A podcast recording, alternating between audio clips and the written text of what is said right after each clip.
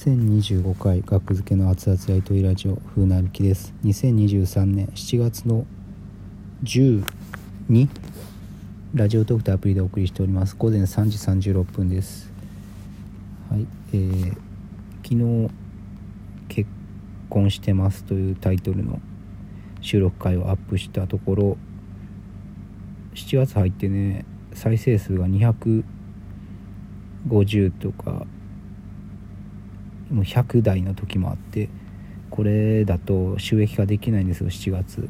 あの月の合計の再生回数がね一定数を超えないと、うん、0円になるんでただ一定数を超えるとある程度もらえるっていう契約なんですけども。あのー、なかなか厳しいと7月は。って思ってたら昨日結婚してますっていう回、まあ、せっかくやから再生数も伸びるかなっていう下心もありつつアップしたところ939回やったかな昨日。再生されてましたね。まあその回だけではないんですけど。なるほど。ありがとうございます。是非引き続き ま引き続き聞くっていうのもあんま現実的ではないけどまあまあよかったら暇な時にあアップされてるな。今日は何を喋ってるんやろうって聞いてくださったらありがたいです。結婚を機にね聞いてくださった方も。えなんで木田おらへんのっていう説明を改めてしますと、え木田は、えー、ラジオトーク2人でやってたんですけど遡ればね2人で喋ってる回も残してますのでその再生数もね、えー、関係ありますのでよろしくお願いします。まあなぜ木田がいないのかっていうのを改めて説明しますね。じゃあ、えー、簡単に説明しますとまあ毎日撮るのがしんどいっていうのはまあまあ1日2本撮りとかもやってましたけど毎日1本あげるのはしんどいっていうのは常々言ってたけどいやそれは事務所通したラジオトークの仕事で収益化するには1日1本あげな間に合わへんのやからノーギャラになるんやからそれはまあやっていこうよってその都度ね説得してたんですけどもまあそれがまあその年末そのまあまあ木田の。まあまあね。ちょっと。年末にありまして落ち込むことが木田に。それでまあライブとかも休みがちでラジオトークどうするどうする？みたいな今日は無理で今日は無理です。でもうラジオトークやめたいですってなって ラジオトークやめて僕一人でやってるという次第ですね。はい。もう半年以上やってるんかな一人で。うん。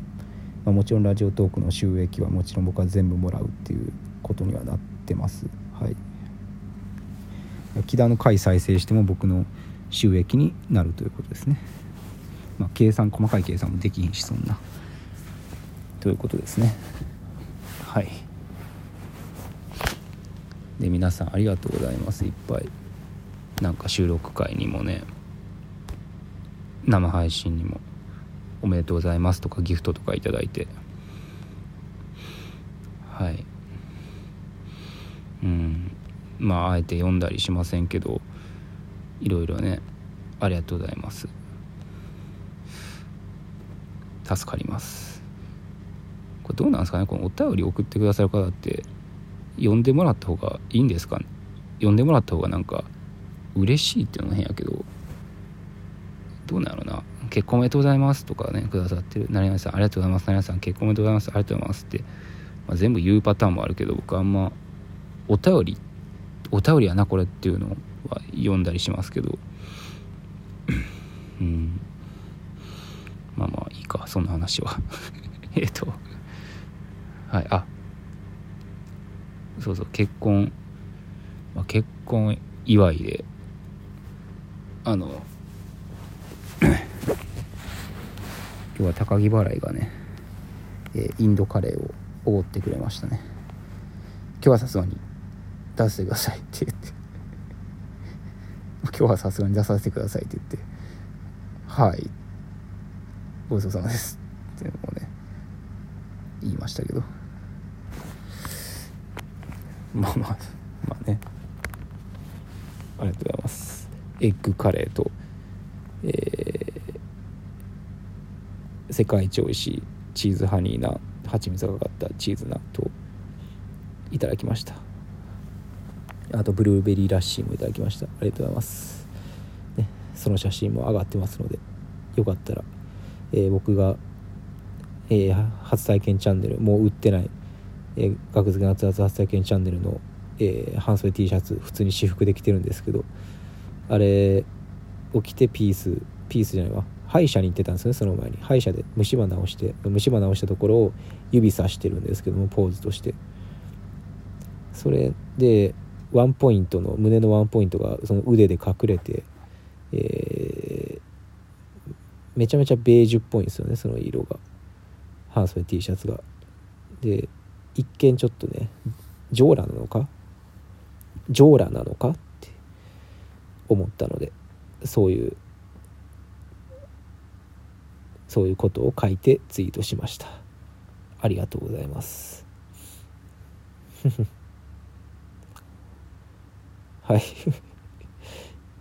でやっぱ会う人会う人に会う芸人さん会う芸人さん昨日もあの「アイアムアイレジェンドパーティー夏」かっこ夏2というのをね出させていただいてコンビでネタもさせていただいてまあ会う会う方会う方に「ご結婚おめでとうございます。結婚おめでとう」と言ってくださって。はい。やっぱ SNS のパワーっていうのは感じますね。はい。SNS パワーを感じますね。いややっぱまあまあ悪い気持ちにはもちろんなんで悪い気持ちなんね。悪い気持ちになることなんかないやろ。結婚おめでとうって言われて。やっぱ悪い気持ちにはならないですね。結婚おめでとうって言われたら。誕生日おめでとうより能動的な話やから嬉しいですよね。誕生日って別になんか寝てても来るから。うん。誕生日おめでとうって何がやねん。わけわからへんわみたいなんてあるじゃないですか。そういうことを言うみたいなのやつあるじゃないですか。うん。結婚おめでとうってわけわからへんわ。とは言わないですからねそういう人たちも、まあ、結婚おめでとう。いやまあ結婚の何がええねん。結婚なんか別にせんでもいいわ。結婚って別になんで結婚をしなあかんの？なんで籍を入れなあかんの？みたいな意見はありますけど結婚おめでとうってなんやねん。ななんでやねん？いちいち言うてくんなや。みたいな意見ってマジで聞かないですよね。それはやっぱり能動的な話やからやと思うんですよ、うん、出産とかもそうじゃないですか。うん。いやいちいち言うてくんねん出産おめでとうって。いらんいらんっていう明けましておめでとうぐらいの熱量で言う人いないですよね。それやっぱり能動的本人たちが望んだ話やからなんでしょうね、うん、誕生日なんか望まんでも来るわっていう話ですからね。うんそうですよね。誕生日って望まなくても来ますよね。その違いがやっぱあるんですよね。誕生日と結婚っていうのはね。うん。なんか本来ね離婚離婚に関してもね離婚もおめでとうございますでこの理論で言うといけますよね。筋通ってますよね。離婚おめでとうございますもう別に嫌味じゃなくてなんか筋は通ってますよね。うん。だって本人たちが望んだことやとしたらねそのいざ裁判でドロドロで離婚やったらあれやけど円満離婚の場合を別に離婚おめでとうございますって解散とかに関しても円満解散やったら解散おめでとうございますって筋は通ってますよね。さっきの結婚理論能動的理論で言うと、うん、能動的やからね。うん。どっちか納得してないとかだったらおめでとうはありえへんけど。うん。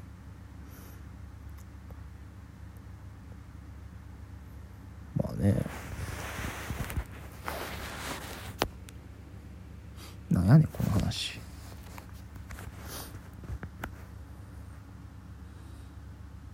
なんなんこれ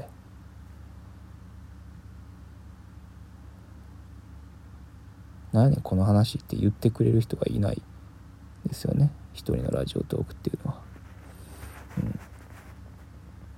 あ、そう考えると奥深いですよね。